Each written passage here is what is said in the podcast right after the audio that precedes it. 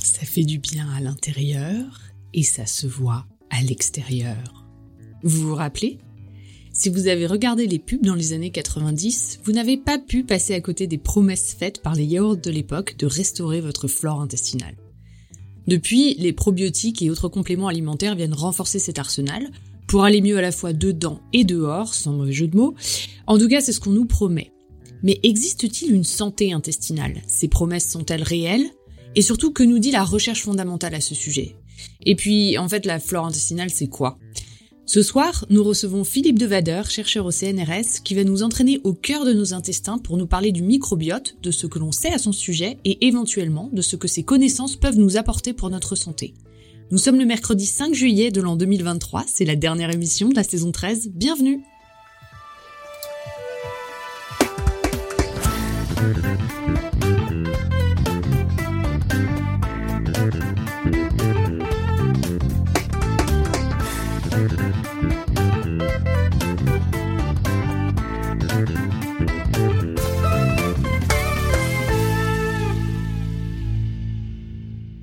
Alors pour cette dernière émission de la saison, on va donc parler du microbiote et on a euh, une table euh, bah, pas physique, on est tous à différents endroits, assez variés. Donc on a Cléora depuis Perduville. Salut à tous. On a Pascal depuis l'Alsace. Salut tout le monde. Moi je suis toujours à Los Angeles et on a notre invité Philippe depuis Lyon. Bonsoir. Alors c'est un plaisir euh, de t'accueillir à Podcast Science pour nous parler de ce sujet qui est bien souvent galvaudé euh, ben, un peu partout dans les médias et ailleurs, et euh, un sujet sur lequel tu as toujours un peu travaillé dans ta recherche. Je vais essayer de résumer ton parcours rapidement, donc tu me dis si je si je me trompe, n'hésite pas à, m'interrompre. Donc tu as fait des études à l'ENS de Lyon en biologie, et ensuite tu as commencé à travailler sur le microbiote en faisant ta thèse à l'université Lyon 1 entre les liens entre microbiote intestinal et cerveau, avant de partir en postdoc à l'étranger, euh, comme souvent, toujours sur le microbiote. Et enfin, tu as été recruté comme chargé de recherche au CNRS dans l'équipe de François Lelier à l'Institut génomique fonctionnel de Lyon, où tu poursuis tes recherches sur le microbiote avec divers modèles, mais je pense que tu vas y revenir. Et euh, bah, tu es aussi très actif en vulgarisation, notamment sur Twitter. Euh, alors, on, vous mettra le lien euh, dans les notes d'émission vers ton, vers ton hashtag aussi. Euh, et tu vas nous présenter donc ton dossier euh, sur le microbiote et nous raconter tout euh, ce qu'on a à savoir là-dessus. Eh bien, avec grand plaisir. Merci pour l'invitation. C'est très agréable d'être là avec tout le monde. Donc euh, voilà, moi je, vais vous parler de, de des microbiotes et je, dirais en fait le microbiote c'est ces bactéries qui partagent notre vie. Et même, je vais restreindre cela aux bactéries, puisque si l'on parle de microbiote, en fait, il faudrait parler de tous les micro-organismes qui nous cohabitons. Euh, et il n'y a pas que des bactéries, il y a également des archées, donc d'autres types de, de unicellulaires, mais également des virus et même des organismes comme des levures qui cohabitent avec nous. Donc je vais parler aujourd'hui de bactéries parce que c'est ce que je connais et c'est en fait sur la recherche, c'est essentiellement focalisé là-dessus. Et si je pose la question, je dirais, bah, nous sommes humains. Tout le monde dirait oui, nous sommes humains. Ça paraît une évidence. Donc, euh, un humain qui est constitué de quoi? Bah, De cellules humaines, bien évidemment. Et pourtant, c'est qu'une étude qui est parue en 2016 dans la prestigieuse revue PLOS Biology évaluait, à partir de données récentes, le nombre de cellules humaines et bactériennes dans le corps humain. Le nombre de cellules humaines était estimé à environ 3 fois 10 puissance 13, et le nombre de cellules bactériennes, eh ben, de façon assez surprenante, environ 3,8 fois 10 puissance 13. C'est-à-dire que le ratio entre le nombre de cellules humaines et le nombre de cellules bactériennes dans un corps humain adulte est quasiment égal de 1. Pour un individu d'environ 70 kg, ça représente combien? Ben, Ça représente une masse de seulement 200 grammes. Ben, du coup, on peut se dire c'est négligeable en termes de poids. 200 grammes, pour un individu de 70 kg, c'est peut-être pas très important. Et pourtant, l'existence de toutes ces bactéries, en fait, autour de nous, n'a rien de nouveau. On le connaît depuis longtemps. Notamment avec l'avènement de la microbiologie au 19e siècle, il est apparu très clair que notre monde était essentiellement bactérien. Tous les animaux, de l'éponge à l'orang-outan en passant par le ver de terre, cohabitent avec un microbiote. Et chez l'humain, ces bactéries se trouvent dans les muqueuses, sur la peau, dans le vagin, mais en grande majorité dans le tractus gastro-intestinal. On parle en effet de microbiote intestinal. Même dans l'estomac, ce milieu au pH très acide, autour de 2, des bactéries subsistent, et notamment cette bactérie qu'on connaît bien, Helicobacter pylori, qui est impliquée dans le développement des ulcères et qui a valu à la personne qui a découvert cela un prix Nobel. Cependant, c'est dans la partie la plus lointaine de l'intestin, qu'on appelle le côlon, où l'on trouve le plus de bactéries. Environ 10 puissance 11 à 10 puissance 12 cellules bactériennes par gramme de tissu. Ça paraît énorme. Qu'est-ce qu'elles font ces bactéries? Comment peut-on les étudier? Et surtout, est-ce qu'elles ont un rôle dans notre organisme? Alors je vais pour tout cela vous faire un petit voyage historique à travers les différents modèles d'études de microbiote. Et historiquement, dans les études de physiologie, la meilleure forme d'étudier le rôle d'un organe a toujours été de supprimer cet organe et de voir ce qui se passait par la suite. C'est ainsi que Banting et Best ont notamment effectué des pancréatectomies sur le chien, confirmant le rôle essentiel du pancréas dans la régulation de la glycémie. Mais la question avec le microbiote, évidemment ce n'est pas vraiment un organe, pourtant je vous ai dit, il y a toutes ces cellules bactériennes qui cohabitent avec nous, peut-on supprimer expérimentalement des dizaines de milliards de cellules bactériennes? Et on va revenir un petit peu dans le temps. 1885, sur une séance de, à l'Académie des sciences, Louis Pasteur qui a dit la chose suivante.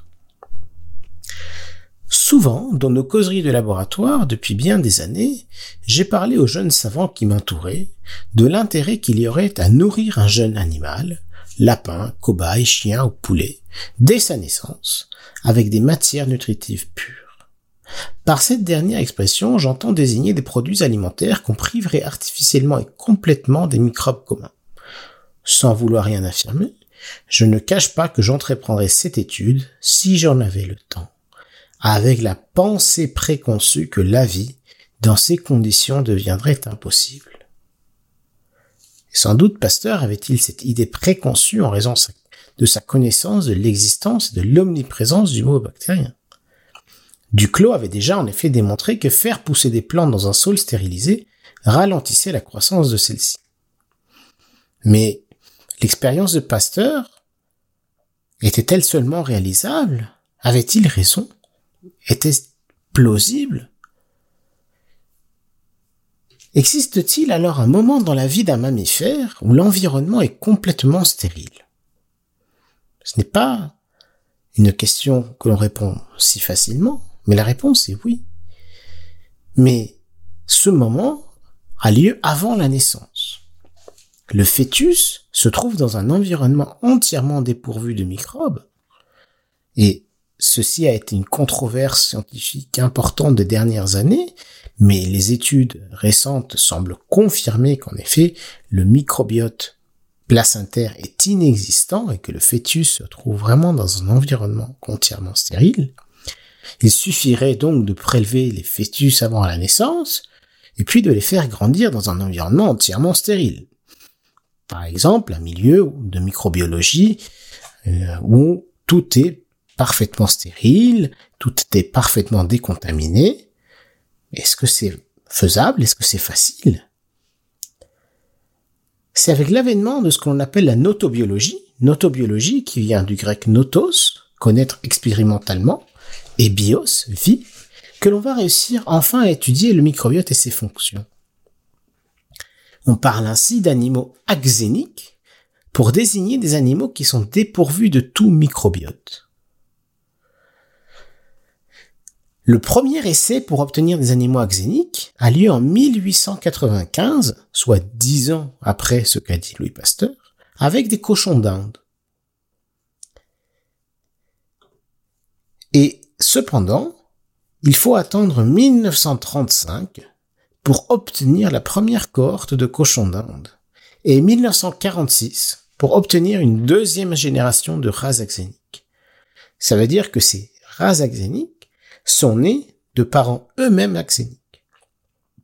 C'était une expérience qui a été faite en Suède et il faut comprendre que la difficulté dans tout cela, c'était qu'une fois que les rats de la première génération étaient obtenus, dans le milieu stérile, eh bien, il fallait les nourrir avec du lait stérile, et donc ceci impliquait que les chercheurs venaient souvent, nuit et week-end, pour nourrir à la main avec une bouteille de lait stérilisé ces rats afin qu'ils puissent grandir et lorsqu'ils ont été enfin suffisamment grands et sevrés, ils ont pu se reproduire et ainsi obtenir une deuxième euh, portée avec des rats axéniques issus de rats axéniques. Aujourd'hui, on peut faire des rats axéniques, des souris axéniques, des cochons axéniques. On a beaucoup, beaucoup d'espèces que l'on peut étudier ainsi, mais je vais vous parler essentiellement de souris pour la simple et bonne raison que la souris est l'animal de laboratoire par excellence et que c'est grâce à la souris que l'on a connu énormément de choses à propos du microbiote intestinal.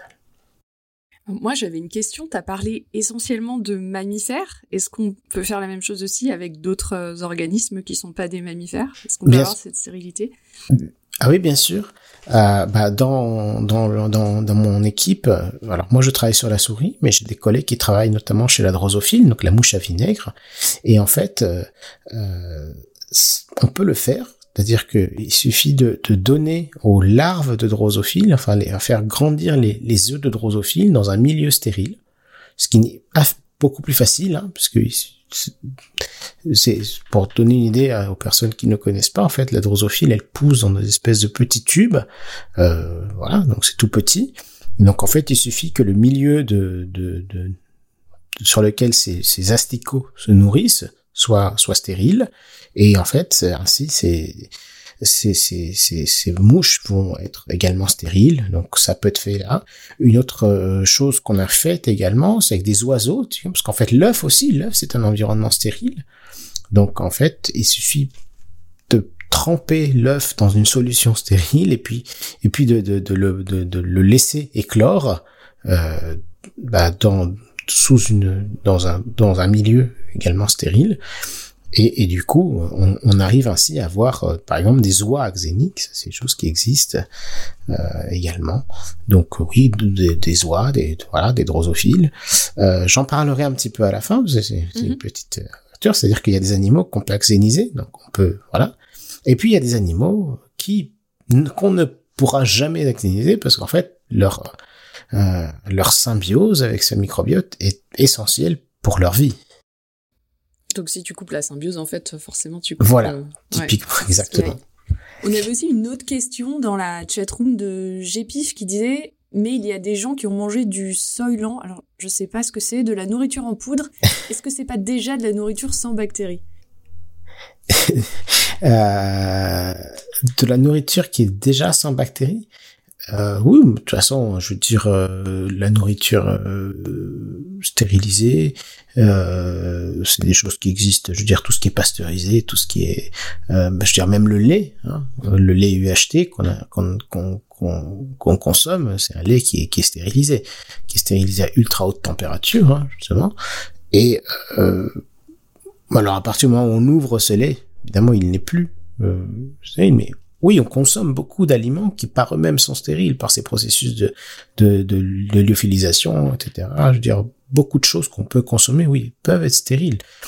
Mais on les consomme à, un, stade où nous-mêmes ne sommes pas stériles. Donc en fait, bah, je veux dire, on, on, perd la stérilité du corps euh, à peu près dans les trois minutes qui suivent la naissance. Voilà. Et, donc, euh, l'idée, c'est en fait, c'est d'élever, après, c'était d'élever ces animaux complètement stériles, hein, ce qui était quelque chose d'assez... Donc, il a fallu les obtenir, puis, puis qu'est-ce qu'il a fallu faire? C'est de développer ce qu'on appelle des isolateurs, en fait, qui sont des sortes de bulles qui ne communiquent pas avec l'extérieur.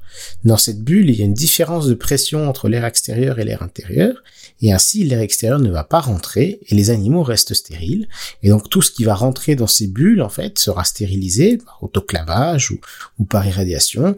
Et, euh, et on va en fait maintenir vraiment un environnement où il n'y aura pas de, de, de micro-organismes. Alors, ben maintenant je vous ai dit ça, est-ce que Pasteur avait raison? Alors, si je vous parle d'une deuxième génération, une première génération, c'est que ces animaux-là sont viables, ils survivent. Mais la vie de ces animaux est-elle semblable à celle d'un individu qui cohabite avec un microbiote, un individu qui, qui est tout le temps en contact avec des bactéries? Il a fallu beaucoup de temps pour vraiment les caractériser, ces animaux, parce que pendant de nombreuses années, l'étude des animaux axéniques a été cantonnée à l'étude de l'immunologie, sans faire particulièrement attention aux autres fonctions physiologiques. On étudiait, voilà, des souris dépourvues de microbiote dans le but d'étudier le développement du système immunitaire, essentiellement. Et puis, il y a eu quelque chose qui apparaissait très clairement chez ces souris axéniques, c'est que les souris dépourvues de microbiote, elles avaient un degré d'inflammation bien moindre que des souris conventionnelles, qui elles ont un microbiote complexe. Or, l'une des caractéristiques notamment par exemple de l'obésité, c'est d'avoir une inflammation accrue. Voilà. Est-ce qu'il existait un lien entre notamment par exemple le microbiote et le développement de certaines pathologies telles que l'obésité? Et si je vous parle de, de microbiote et obésité, c'est pas seulement parce que j'ai travaillé dessus, mais parce qu'en fait, énormément des choses que l'on a apprises sur le microbiote viennent de l'étude de cette pathologie et parlent notamment des études au début des années 2000 dans le laboratoire de, Jeff Gordon dans l'université de Washington à, Saint Louis. Et c'est en fait une relation complexe, je dirais, entre microbiote et obésité. Une étude qui a été parue en 2004 dans la revue PNAS, signée par euh, Frédéric Becquet, chez qui j'ai fait mon, postdoc euh, en Suède, et lorsque lui-même était postdoc à l'université de, Washington, cette étude a notamment démontré que le sérouille axénique avait une masse grasse inférieure à celle des souris conventionnelles. Mais si on prenait le microbiote des souris conventionnelles et qu'on le donnait aux souris axéniques, ce, que l'on appelle une expérience de transplantation fécale, c'est ces souris qui étaient anciennement axéniques, elles se mettaient à faire du gras, simplement par l'ajout d'un microbiote. On a pu ainsi démontrer que le microbiote était un facteur environnemental qui régulait la masse grasse. Puis il y a eu beaucoup d'études après ça, hein, donc ça je parle d'un 2004, hein, donc déjà il y a 20 ans quasiment. Au, au, cours des dernières années, on a montré de nombreux liens entre microbiote et obésité. Mais il il y a eu beaucoup de liens, la question c'est, est-ce une cause, est-ce une conséquence?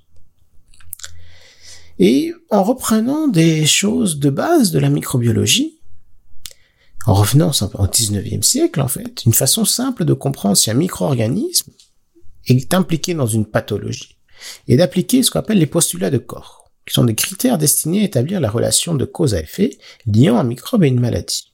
Alors ces postulats, ils sont au nombre de quatre, le premier dit la chose suivante, le micro-organisme doit être présent en abondance dans tous les organismes souffrant de la maladie, mais absent des organismes sains. Deuxièmement, le micro-organisme doit pouvoir être isolé et croître en milieu de culture pure, c'est-à-dire un milieu qui ne contient que ce seul microbe. Troisièmement, le micro-organisme cultivé doit déclencher la même maladie chez un animal de laboratoire sensible. Quatrièmement, le micro-organisme doit être à nouveau isolé du nouveau organisme autre rendu malade, puis identifié comme étant identique à l'agent infection original. Alors, en appliquant tout ça, en fait, de façon assez simpliste, au microbiote globalement, on pourrait dire, ah bah oui, en fait, voilà, c'est le microbiote, c'est le lien entre la, euh, c'est à cause, c'est voilà, entre de cette pathologie d'obésité, c'est vraiment quelque chose d'essentiel là-dedans.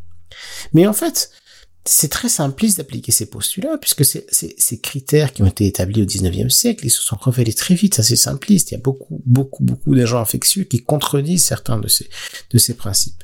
Et du coup, on a eu tendance à les remplacer par des critères qu'on appelle aujourd'hui d'une autre personne, qui s'appelle les critères de Bradford Hill, qui, voilà, qui sont des critères d'épidémiologie qui montrent en fait les, les, les, liens entre, euh, une, une, entre le microbe et la pathologie.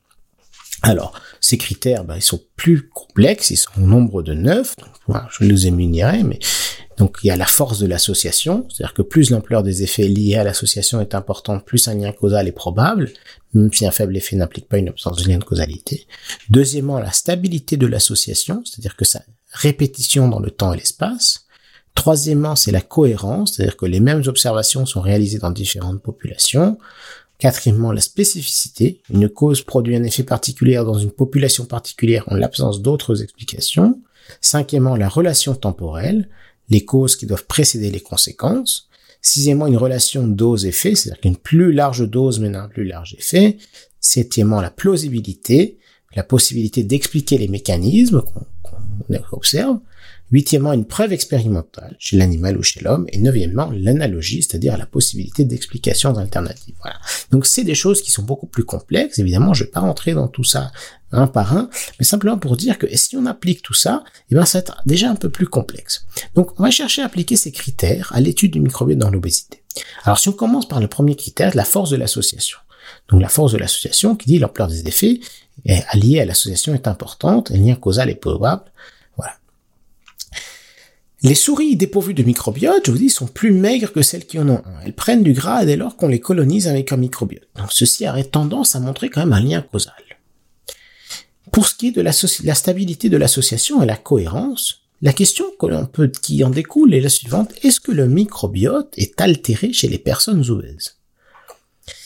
Et une des façons, en fait, pour étudier le microbiote, et une des forces de l'étude récente du microbiote a été le développement de ce que l'on a appelé la métagénomique, c'est-à-dire la possibilité de séquencer l'ADN en une fois de milliers d'individus qui sont présents dans un milieu. Avant, c'était extrêmement complexe parce qu'il fallait prendre les individus un par un et aller faire leur séquence. Voilà, ça a été très très long, très fastidieux. Et puis, justement, vers le, la fin des, des, années 2000, début des années 2010, on a eu cet avènement de la métagénomie qui permettait de séquencer énormément d'organismes à la fois. Et en appliquant ça au microbiote, on a pu séquencer à partir de matière fécale. Donc ça, c'est aussi une des forces de, ce, de cette étude, c'est qu'en fait, euh, obtenir des, des, des, des, échantillons de microbiote, bah, c'est très simple, puisqu'il suffit d'avoir des, des matières fécales. Et ensuite, on, peut séquencer les bactéries qui se trouvent dans l'intestin des individus. Alors, pour faire une, une analogie que, que j'aime bien pour, pour, le microbiote, c'est qu'en fait, le microbiote, c'est un petit peu comme, euh, comme une forêt. Il y a de nombreuses espèces d'arbres dans une forêt, il y a des fougères, des arbustes, des buissons, etc. Avec la métagénomique, c'est comme si on prenait une photographie de la forêt. Et cette photographie, elle nous dit qui se trouve dans la forêt à ce moment-là. Elle pourra nous dire, ben, en fait, il y a tels arbres, telles fougères, tels arbustes, tels buissons. La question, est-ce que voilà, est-ce que la forêt, en quelque sorte, qui vit dans un individu maigre est celle la, même que celle qui vivrait dans un individu obèse? Les études de métagénomique, ils ont révélé que l'écologie microbienne des individus obèses, elle était complètement altérée. C'était vrai chez la souris, voilà, on a montré chez la souris obèse, la souris qui était rendue soit obèse par son alimentation, un régime riche en graisse et en sucre, et même la souris qui était rendue obèse génétiquement, hein, il y a des souris qui sont obèses génétiquement, et donc ces souris obèses, dans les deux cas, elles ont un microbiote altéré. Et c'est également le cas chez l'humain avec des altérations qui vont à peu près dans le même sens. Pour poursuivre l'analogie avec la forêt, le microbiote des individus qui ne sont pas obèses il ressemblerait plutôt à une forêt tropicale avec euh, une énorme biodiversité, plein d'espèces présentes un peu partout. Et donc, euh, voilà, c'est, un équilibre écologique. Celui des individus obèses, on va dire que ça ressemblerait plutôt mm, à une toundra, donc beaucoup moins riche, avec des espèces complètement différentes, et surtout, voilà, avec une biodiversité beaucoup moins présente. Et en fait, en fait, cette, voilà, cette, ce, ce microbiote, il, est beaucoup moins enrichi que, le microbiote des individus non obèses.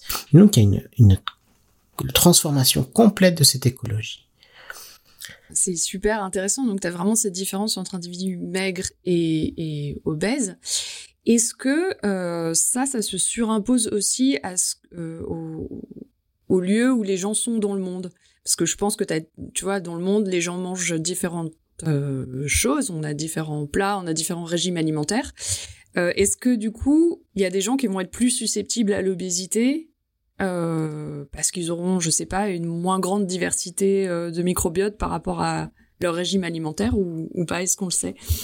Alors, il y a des choses qu'on connaît très bien, par exemple sur la susceptibilité mais dans les populations humaines, celles qui ont le, microbiote le plus riche, en fait, ce sont les populations de chasseurs-cueilleurs. Donc, euh, qui existent encore. Donc, on a la population de chasseurs-cueilleurs. On a très, on a beaucoup étudié les Hadza en Afrique. Et donc, ces populations de chasseurs-cueilleurs possèdent notamment des, des espèces bactériennes qui ont complètement disparu dans les populations occidentalisées. Et on a même pu faire des études sur ce qu'on appelle des coprolites, c'est-à-dire de, bah, c'est de la merde fossilisée, hein, des choses comme ça, euh, et, et qui était on a pu faire de la métagénomique sur ces coprolites, donc on a pu séquencer le microbiote de ces, coprolites, et on s'est rendu compte qu'en fait, avant euh, le début de l'agriculture notamment, il y avait un microbiote qui était beaucoup plus euh, euh, riche et donc qui ressemblait à celui des chasseurs-cueilleurs d'aujourd'hui. même chose donc il y a eu des études qui ont été faites. Donc cette même étude, elle, elle, elle, a aussi étudié le microbiote euh, d'un homme momifié. Donc c'est Odzi. Donc en fait c'est un homme qui a été retrouvé euh, momifié. Euh, c'est une momie de glace. Hein, donc quelqu'un qui était emprisonné dans la glace il y a quelques milliers d'années. Dans les Alpes suisses, ouais. Voilà. Et, et, donc en fait ils ont séquencé le microbiote d'Odzi où ils ont vu que ça ressemblait également au microbiote des coprolites et au microbiote des chasseurs-cueilleurs. Et, il se trouve qu'en fait, bah oui, c'est vrai que chez ces populations, il y a moins d'obésité. Mais alors, c'était toujours difficile de dire, mais c'est simplement le microbiote, parce que bah, il y a aussi un mode de vie qui est complètement différent, une alimentation qui est différente, etc. Donc, je sais pas, sais pas si c'est vraiment quelque chose qui les protège. C'est pour ça que je pose toujours la question, est-ce que c'est une cause, est-ce que c'est une conséquence? Vous verrez qu'en fait, dans ce que je vais expliquer à la fin, je pense que c'est pas facile de le déterminer en fait, c'est la cause ou la conséquence. Euh, malheureusement, je pense qu'on a souvent un peu survendu en fait le, ce que c'était en tant que voilà, c'était quelque chose qui allait permettre de tout régler, de tout. Euh, et c'est pas du tout le cas. Il fallait être, je pense qu'il fallait que les scientifiques eux-mêmes restent plus modestes par rapport à ça. Et c'est, j'espère que c'est une bonne leçon de modestie pour beaucoup de gens euh, par rapport à ce que l'on découvre. C'est très important comme découverte, euh, certes, mais il faut certainement un peu plus creuser pour comprendre ce que c'est, et les causes et les conséquences, et savoir aussi faire la différence entre voilà, est-ce que c'est, c'est simplement une association ou est-ce que c'est quelque chose de purement causal? Voilà. Donc euh, je disais, voilà, c'est un microbiote qui est beaucoup moins riche. Et euh, certains scientifiques ont, appliqué au microbiote euh, ce qu'on appelle le principe d'Anna Karenine. En fait, donc l'Anna Karenine, le livre de Tolstoï qui a été écrit en, 1877, et, et, le roman il commence avec la phrase suivante toutes les familles heureuses se ressemblent, mais chaque famille malheureuse l'est à sa façon. Et en fait, on peut l'appliquer exactement au, au, au microbiote, euh, dans le sens où globalement, les microbiotes des individus sains sont très semblables. Alors que les microbiotes des individus, ben, attends, ici je vous parlais d'obèses, mais en fait, les microbiotes des individus obèses, ils sont chacun différents. voilà. Ils sont très différents entre eux. Mais ils ont tous le, le point commun d'être moins riches que les microbiotes des individus sains. Et de avoir cette complète euh, euh, cette, cette variabilité écologique et cette, voilà cette, altération écologique totale. Donc si on peut garder ton analogie de forêt, donc il y a les cinq c'est plus euh, une forêt tropicale et les personnes obèses, donc tu as des toundras ou des plaines ou des savanes ou tu as plusieurs choses. À, voilà, des choses comme ça, mais je dirais beaucoup moins riches, quoi, en tout cas, c'est sûr. Exactement, exactement. Et euh, donc, oui, la question est-ce que c'est, est-ce que cette écologie est altérée? Certes. Et pour maintenant, la question c'est bon, maintenant pour voir justement ces relations de cause à effet, les relations aux effets, etc. Euh, le reste des critères, en fait, on a pu apprendre énormément par l'étude de ce qu'on appelle des greffes ou des transplantations du microbiote fécal. Donc, on appelle de voilà, donc euh, que, l'on voit souvent dans, les, dans les euh, articles en anglais comme FMT, Fecal Microbiota Transplantation, c'est des greffes de microbiote fécal. Alors ça se passe comment? Ça se passe par, euh, en fait, on, sélectionne un individu donneur, on, va traiter le, les matières fécales euh, et on va faire une espèce de, de soupe. Et, et, en fait, on va donner ça par sonde nasogastrique à une personne receveuse. Et donc il y a eu des études là-dessus. Et en fait, euh, voilà, donc euh, une des, des, alors moi je, ce que je recommande toujours et je le fais quand je vois mes, mes élèves en cours je dis bah, si vous voulez savoir plus sur ces sur ces, ces méthodes de transplantation fécale allez regarder il faut absolument regarder le huitième épisode de la 23e saison de la série euh, South Park euh, qui s'appelle Third Burglars. Et euh, je pense que c'est, il n'y a pas de, de, de, de, série ou de choses qui, qui, qui vulgarise mieux le concept de, de, transplantation fécale que, que, cette, que cet épisode-là, qui est vraiment formidable. Et euh, donc quelque chose qu'on, voilà, cette chose, on utilise beaucoup pour traiter notamment les infections par la bactérie Clostridioides difficile. Ces infections, elles provoquent des diarrhées très sévères et souvent les antibiotiques sont inefficaces. La seule option qui reste, c'est la transplantation de microbiote fécal. Donc on donne à la personne voilà, le cocktail de matière fécale qui provient d'un donneur sain. Et dans plus de 90% des cas, vraiment c'est énorme, l'infection disparaît par la suite. Alors on ne sait pas encore très bien ce qui fait que la procédure marche. Est-ce que c'est que le microbiote sain se met en place et chasse la bactérie infectieuse? Est-ce qu'il y a d'autres types de dialogues? Mais toujours est-il que c'est très efficace. Et inspiré par cette méthode, on a recherché à savoir si cela pouvait marcher pour l'obésité. Donc, je vous ai parlé notamment chez la souris. On a notamment montré que chez les souris axéniques qui reçoivent le microbiote d'une souris génétiquement obèse, par exemple, ou euh, rendue obèse par le régime, elle développe plus de masse grasse que celle qui avait le microbiote d'une souris maigre. Donc chez la souris, ça marche très bien. Mais encore une fois, on est chez la souris axénique, chez des modèles qui sont certes importants pour la compréhension, mais qui sont loin d'être des modèles physiologiques, puisqu'une souris ne se retrouve jamais dans la nature sans microbiote. Et il y a une première étude pour, euh, de, de, transplantation de microbiote fécal faite chez l'homme qui a été publiée en 2012 dans la revue Gastroenterology par une équipe néerlandaise. Et elle a montré une très modeste augmentation de la sensibilité à l'insuline chez des patients obèses ayant reçu une transplantation de microbiote fécal qui provenait d'individus non obèses. Alors, l'article conclut que c'est quelque chose de formidable en quelque sorte, alors que si on regarde les données, vraiment, l'augmentation est très modeste et euh, sur euh, les patients, et en fait, euh, ça marche que pour la moitié, quoi, globalement. Par la suite, il y a eu de nombreuses études qui ont cherché à effectuer ces expériences de transplantation, et le constat est absolument sans appel. La transplantation fécale est inefficace en tant que méthode pour faire maigrir les individus et améliorer les, paramètres métaboliques. C'est-à-dire que, d'un point de vue global, pour l'obésité et, pour les les les euh, pour les, le diabète en hein, autre euh, associé eh ben, ce n'est pas du tout efficace.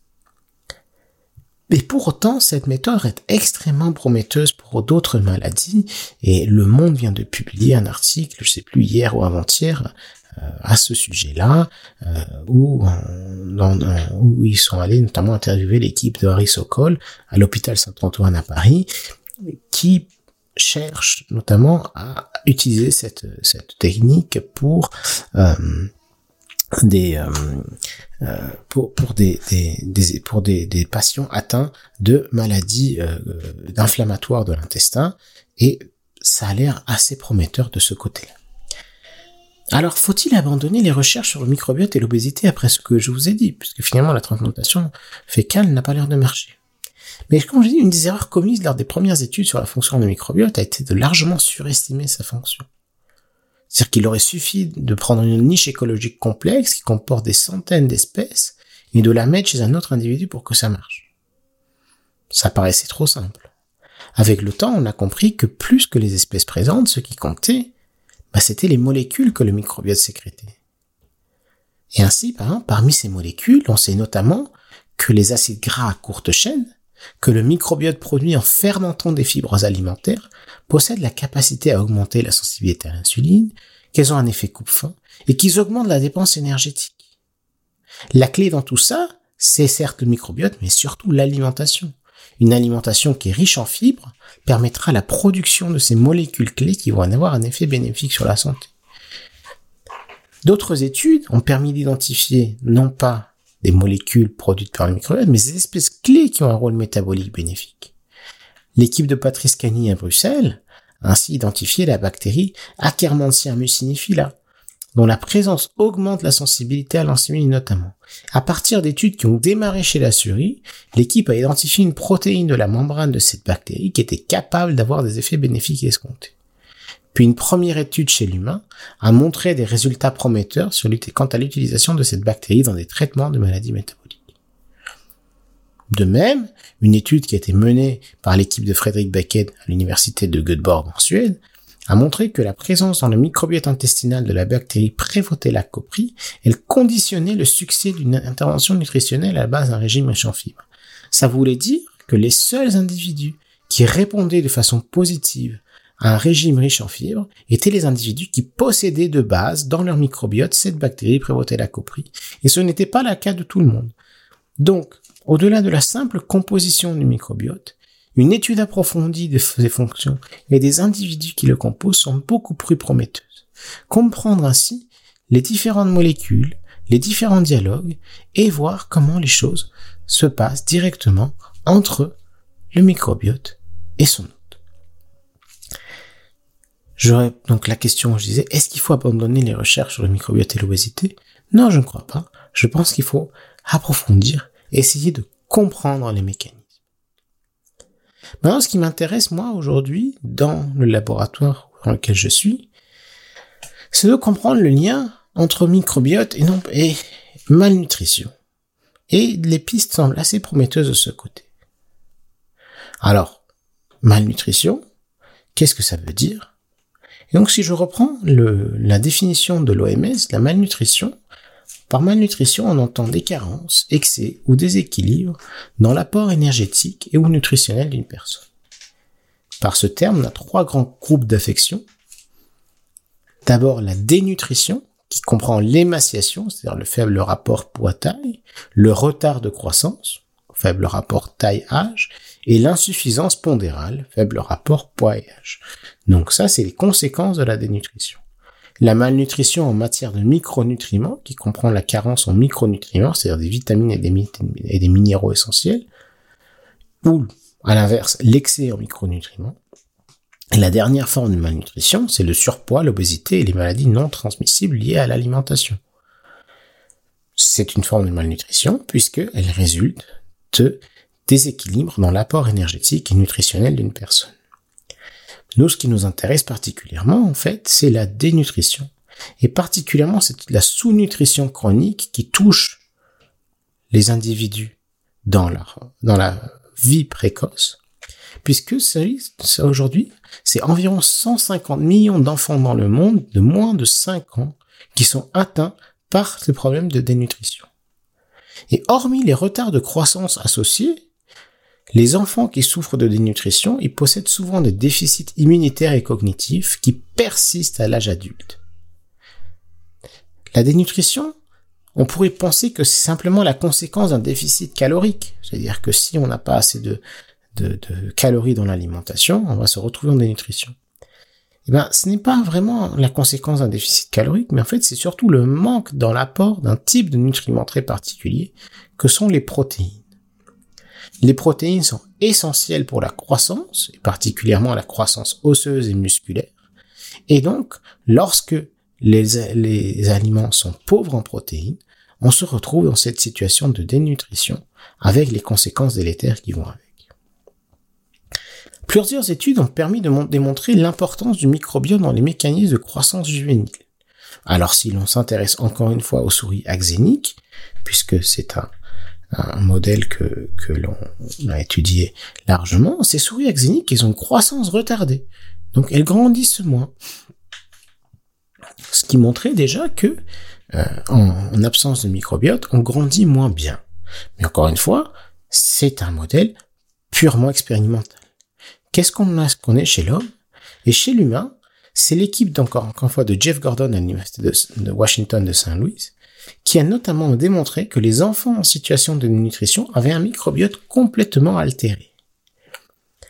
Et une étude récente de son équipe, publiée dans le New England Journal of Medicine, a montré qu'en jouant sur le microbiote lors de la renutrition des enfants, c'est-à-dire que non seulement on va apporter des nutriments pour qu'ils récupèrent, et donc pour qu'ils grandissent mieux, mais cela ne suffit pas, mais en jouant sur le microbiote, en donnant des aliments qui modifier le microbiote, l'étude a permis de mettre en évidence qu'une supplémentation avec certaines souches microbiennes permettait de restaurer la croissance après une période de malnutrition sévère. Et cette implication du microbiote dans la croissance, elle est observée à l'échelle de plusieurs espèces. Alors j'en parlais avec, ça tout à l'heure, puisque euh, quelque chose qui nous intéresse dans le laboratoire, c'est notamment la drosophile, mouche à vinaigre qu'on adore utiliser dans le dans les laboratoires de recherche et qui est un super modèle parce que c'est un modèle simple et euh, qui permet d'avoir des résultats assez rapides en utilisant une génétique que l'on connaît très bien. Donc en fait, c'est un super modèle pour étudier le microbiote notamment. C'est un microbiote extrêmement simple chez la drosophile. Et chez la drosophile, les larves axéniques, donc les larves donc asticots hein, que l'on a rendu axéniques, vous l'expliquais tout à l'heure, ces larves-là, elles présentent une taille réduite. Elles sont plus petites donc que les larves non, non axéniques, et leur passage au stade pupe, hein, donc chez la drosophile, comme chez d'autres espèces d'insectes, on a la larve, euh, la pupe, nymphe, et puis euh, l'adulte. Et donc en fait, le passage au stade pupe, c'est-à-dire avant la métamorphose, il est retardé. Donc on a un retard, non seulement de, on a une taille réduite et un retard justement dans la croissance de ces larves lorsqu'elles sont axéniques. Mais il suffit de les coloniser avec une bactérie qui est particulière, qui s'appelle Lactiplantibacillus plantarum, qui est normalement présente dans l'intestin de la drosophile, pour que ces retards disparaissent complètement. Alors cette bactérie n'est pas présente de façon naturelle chez la souris. Mais l'idée d'une étude donc menée par le laboratoire en, en 2016 a été d'avoir une souris qui était monocolonisée, c'est-à-dire que 100% de son microbiote est composé de cette bactérie. Et cette souris qui est monocolonisée, elle présente une meilleure croissance qu'une souris axénique et surtout, elle résiste mieux aux effets délétères associés à un régime très pauvre en protéines. Donc on donnait à la souris un régime très pauvre en protéines, on suivait sa croissance au cours du temps, et cette souris monocolonisée, eh ben, elle résistait beaucoup mieux que la souris axénique, qui elle avait des retards de croissance très importants. Et ces recherches, donc, qui montraient ça sur une souris donc, monocolonisée, donc la question c'est de savoir est-ce qu'on peut étendre ces, cette, cette observation à une souris avec un microbiote complexe? Une souris qu'on appelle une souris conventionnelle avec un microbiote complexe constitué de centaines de bactéries. Lorsque ces souris étaient nourries avec un régime très pauvre en protéines, alors quand je vous dis un régime très pauvre en protéines, ça veut dire qu'on réduit environ de 75% euh, l'apport en protéines chez ces, souris par rapport au régime contrôle que l'on donne normalement aux souris. Donc environ 75%, et je répète, on ne réduit pas les calories, on ne réduit que les protéines, Lorsque le, ces souris étaient nourries avec le régime pauvre en protéines, le traitement avec la bactérie permettait de modérer les effets délétères observés sur la croissance. En poussant un petit peu plus, on a, ceci a permis de montrer que c'était dû à un véritable dialogue moléculaire qui s'organisait au niveau de l'intestin entre des molécules de la paroi de la bactérie et des protéines de reconnaissance. Et cette étude, nous l'avons publiée cette année en 2023 avec notre collaborateur Martin Schwarzer, qui se situe en République tchèque, qui était l'ancien postdoc du laboratoire, qui a effectué les premières études. Donc, il semblerait que le microbiote, euh, et particulièrement certaines espèces bactériennes, peuvent façonner la façon dont la nutrition va impacter la croissance de l'hôte. Et ceci se fait au niveau systémique, donc, je vous ai dit là, voilà, la croissance de, des os, des muscles, et puis comment ça va se répercuter finalement sur la taille globale de, l'individu.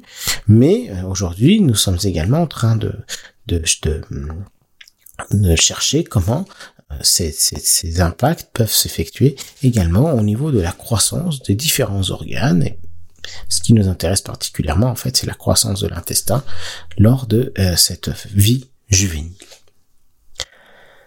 Donc, toutes ces données que j'ai présentées, euh, alors c'est très vaste, hein, on pourrait en parler pendant, pendant des heures sur d'autres sujets, euh, notamment euh, des maladies inflammatoires, des maladies immunitaires, etc. Mais voilà, j'ai choisi de, de, vous présenter notamment bah, ce que je connais bien, et historiquement, on a beaucoup beaucoup étudié le microbiote par rapport à l'obésité. Et ben en fait, nous montre quand même à quel point le microbiote est un acteur clé dans la biologie de l'hôte. C'est-à-dire que l'existence du microbiote qui a lieu dès les premiers instants de vie, eh ben, ça va instaurer un véritable dialogue avec l'hôte et ça va permettre de façonner sa physiologie pour ben, réguler un certain nombre de fonctions extrêmement importantes.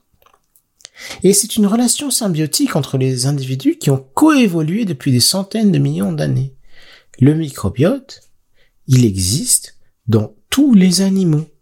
Certains ont un microbiote qui est inhérent et qui, qui, même se situe même à l'intérieur des cellules, comme certaines euh, certaines euh, certains insectes avec avec des, des, des, des bactéries euh, du type Wolbachia par exemple. Et, et, et puis il y a eu donc il y a eu cette coévolution depuis des centaines de millions d'années. Pasteur avait prédit la vie impossible sans microbiote. Ce n'est pas vrai pour la souris, mais la vie serait biologiquement impossible sans microbiote pour certaines espèces. Par exemple, la vache, ce serait absolument impossible qu'une vache existe sans microbiote. Et puis des espèces à laquelle on ne pense pas forcément, mais par exemple les termites ou les cafards ont un microbiote qui leur permet d'avoir continuellement un apport d'azote et sans microbiote, en fait, ces individus ne pourraient pas exister. Eh ben merci, c'est c'était passionnant en tout cas et du coup j'ai une question qui rebondit juste sur ce que tu viens de dire. Euh, donc tu dis que suivant les espèces le microbiote et voilà on peut plus ou moins s'en passer. Et tu as aussi dit que la drosophile avait un microbiote plus simple que la souris. Et du coup, je me demandais si, euh, bah, c'est pas le cas pour tous les insectes, mais d'une manière générale, euh, est-ce qu'on avait un microbiote plus complexe chez les mammifères que euh, chez d'autres espèces ou, pas? Qu'est-ce qu'on sait sur l'évolution du microbiote en général? Pas forcément ce que tu fais, mais tu le sais peut-être un peu. Euh, non, alors oui, en fait, chez, les insectes, c'est des microbiotes qui sont souvent assez simples. Alors, je parle de microbiote intestinal, hein, parce qu'en fait, on peut vraiment aller parler justement de microbiote intracellulaire dans certaines espèces. Là, j'ai parlé, par exemple, de, dans la, euh, chez le cafard, en fait, c'est des structures particulières où on a vraiment des, des, des, des, des bactéries à l'intérieur des cellules qui viennent métaboliser et, et fournir de l'azote au, au, au, cafard. Et euh, autrement, par exemple, on sait, on sait chez la que ce n'est pas vraiment quelque chose de qui, qui reste en fait.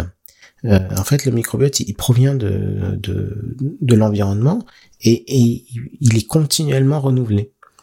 Euh, ce n'est pas comme, comme nous, c'est-à-dire que nous, en fait, il y a des espèces euh, qui sont incapables de survivre dans un autre milieu que notre intestin. C'est juste pas possible. Euh, et donc oui, en fait, on a une complexité, mais la complexité, elle est également due au fait que notre intestin est beaucoup plus complexe. C'est pas seulement que que voilà, en fait, notre intestin est beaucoup plus complexe. Et alors là, par exemple, où il y a énormément de, de, diversité, des choses, euh, on peut voir euh, des, des, des, diversités dans les fonctions très vastes, par exemple, c'est chez, les, chez les ruminants puisque les ruminants ont un intestin qui est encore plus complexe que le nôtre, hein, puisque on a les, différentes parties qui, vont permettre ces, fermentations microbiennes notamment. Et en fait, euh, là, on aura vraiment des spécialités et des spécialisations dans, différents endroits de, dans les différentes parties du, du tractus gastro-intestinal.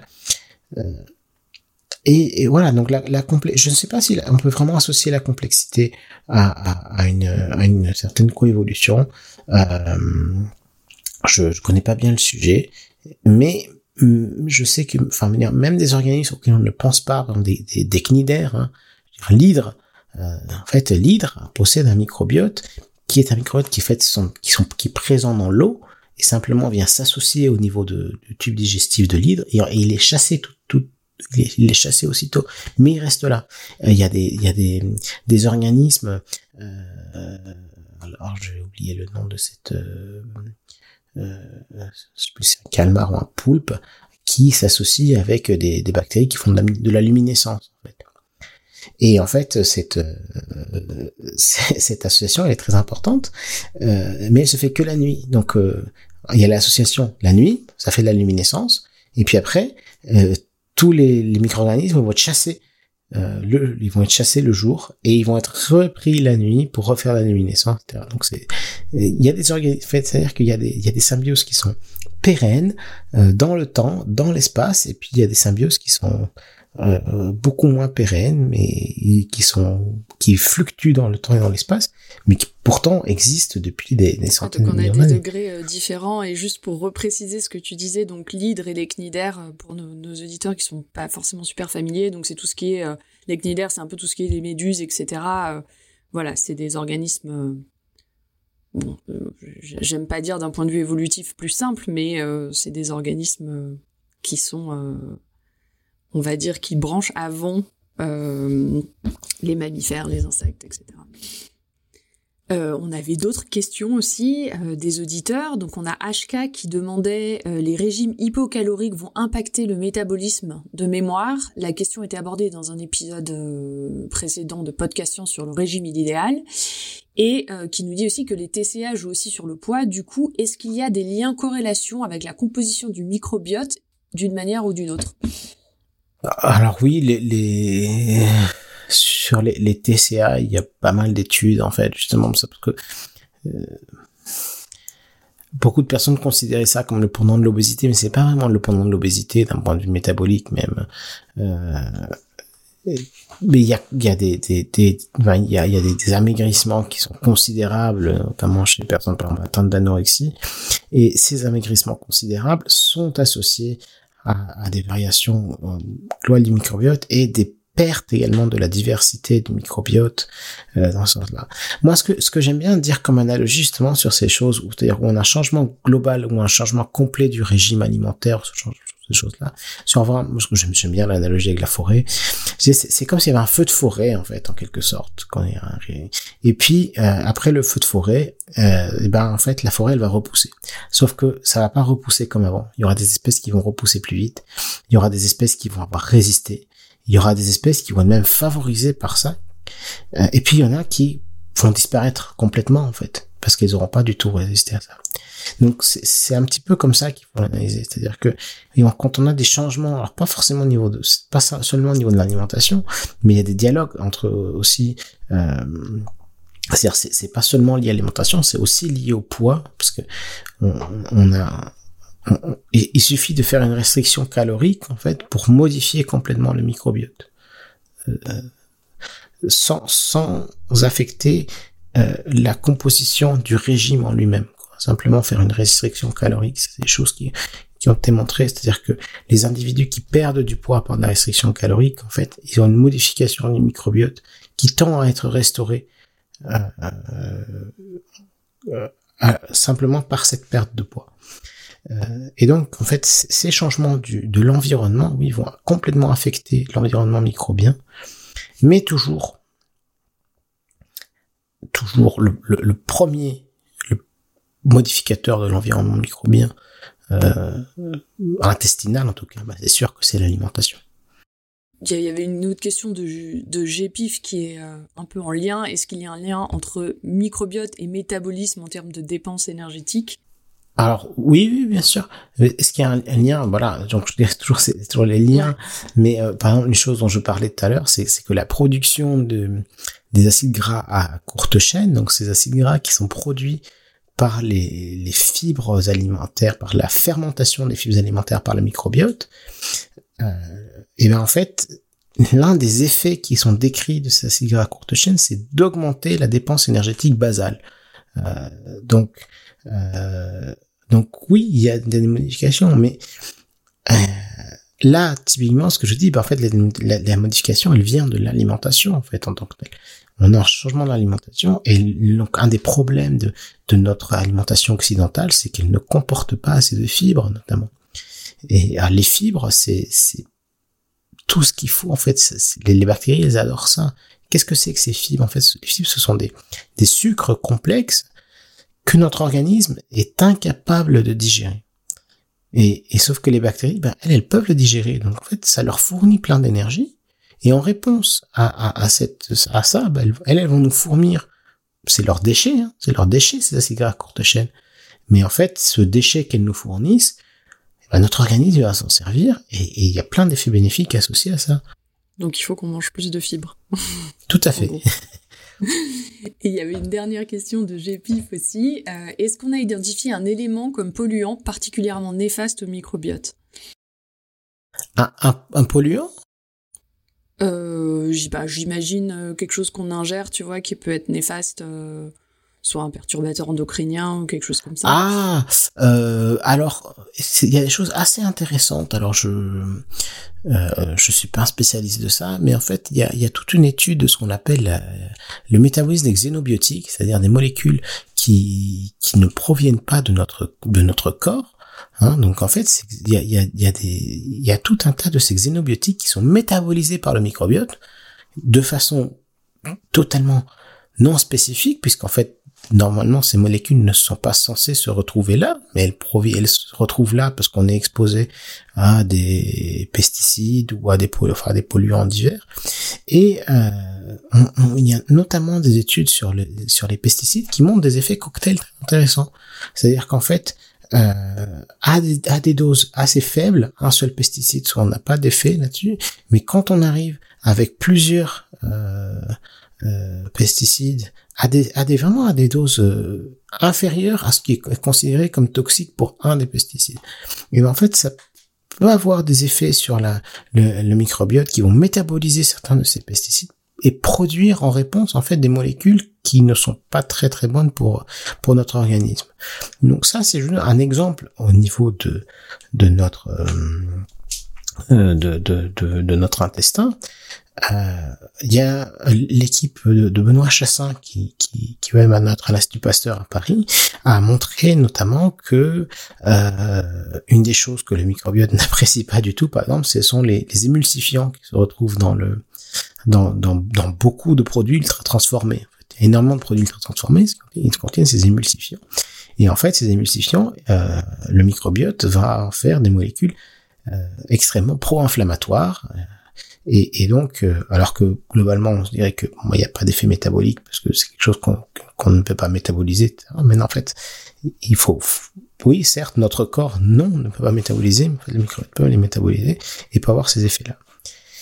Et, euh, et, donc, euh, pour revenir un petit peu aussi sur, sur ces histoires de, de, pesticides, il y a eu plusieurs études, notamment portant sur le glyphosate, qui ont montré que certes, enfin, le glyphosate n'a pas d'effet sur euh, bah sur sur notre euh, organisme tel enfin euh, mais euh, par exemple il y avait des effets sur les le microbiote de certaines espèces d'abeilles et, de, et des, des bourdons par exemple où on avait des modifications drastiques de l'écologie microbienne suite à l'exposition au glyphosate par exemple. euh, donc pas directement sur l'organisme de l'abeille ou, de, ou du bourdon, mais en fait sur leur microbiote. leur microbiote des insectes, enfin de l'abeille ou, de, ou des bourdons, en tout cas c'est très important parce que ça va, ça va permettre euh, euh, la métabolisme d'un tas de molécules notamment euh, qui vont aider euh,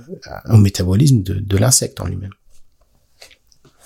Oui, donc en fait, euh, finalement, tout ces, ça montre aussi l'intérêt pour tout ce qui est euh, pesticides, perturbateurs, etc., de, de, tester non seulement la toxicité sur les individus, mais aussi sur le microbiote des individus pour voir si ce microbiote peut produire éventuellement euh, des substances toxiques en traitant en traitant ces pesticides, quoi. Oui, oui, parfois à faible dose, en fait, et des choses comme. Mm. Donc, en fait, c'est toujours aussi, évidemment, c'est sûr de comprendre les doses, mais comprendre qu'en fait, beaucoup de, ces molécules qui se retrouvent dans l'environnement, bien que notre organisme ne soit absolument pas capable de métaboliser, eh ben, il faut savoir que, nous, on a 23 000 gènes, notre microbiote, c'est 2 millions de gènes. Donc, en fait, dans ces 2 millions de gènes, il y a énormément de fonctions que ben, notre propre organisme ne peut pas coder. Et métaboliser ces molécules-là, ben, c'est souvent une de ces, fonctions. Est-ce qu'on avait d'autres questions dans la chatroom? Je ne crois pas. D'autres questions, Cléora ou Pascal? Pas vraiment. Et ben alors on va peut-être euh, passer à la citation de l'émission du coup. Est-ce que tu es venu avec une citation euh, en lien avec euh, cette émission? Alors, j'ai envie de dire oui. Manger des fibres. Eh, mais j'en ai même deux. Ah Euh, alors, ce, sont, des citations que bah, j'aime bien donner parce que et qui sont que j'ai même mis euh, dans dans ma thèse. Euh, euh, donc la, première citation, qui est une citation de la série euh, Camelot, euh, tout simplement pour dire que le gras c'est la vie.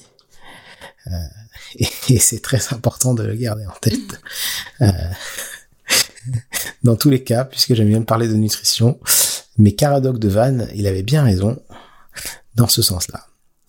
Et voilà, donc ça c'est la première citation que je dirais pas très sérieuse peut-être, mais euh, j'ai une autre citation que j'aime beaucoup, euh, qui provient du Voyage au centre de la Terre de Jules Verne, et qui dit la chose suivante. La science, mon garçon, est faite d'erreurs, mais d'erreurs qu'il est bon de commettre, car elle mène peu à peu à la vérité. Très jolie citation, très vrai, et très joli livre aussi au passage. Euh, pour tous ceux qui aiment la géologie, il est, il est passionnant. Et c'est vrai que par rapport à tout ce que nous a raconté, ça, ça collait euh, extrêmement bien. D'autres remarques Absolument. sur les citations? Je vois que dans la chatroom, on a les gens sont très contents de celle sur le gras, en tout cas. Et je suis bien d'accord aussi. Et bien voici la fin de cette émission qui clôture aussi notre saison 13. On espère qu'elle vous aura apporté un nouvel éclairage sur notre flore intestinale, sur sa complexité, son évolution au cours de la vie et aussi son rôle crucial dans la nutrition et dénutrition. Merci beaucoup Philippe pour ce fantastique dossier euh, qui nous montre euh, bah, tout ce que la science peut nous apporter sur ce sujet complexe, mais aussi tout ce qui nous reste à découvrir, et bien sûr de nous avoir fait voir différemment ce microbiote avec lequel nous vivons tous. Pour la saison 13, bah, on espère qu'elle vous a plu. N'hésitez pas à nous faire des retours, à nous mettre des étoiles si vous l'avez aimé et à la partager autour de vous également. Euh, et puis profitez des vacances si vous en prenez. On vous retrouve à la rentrée avec un nouveau programme et en attendant que servir la science soit votre joie.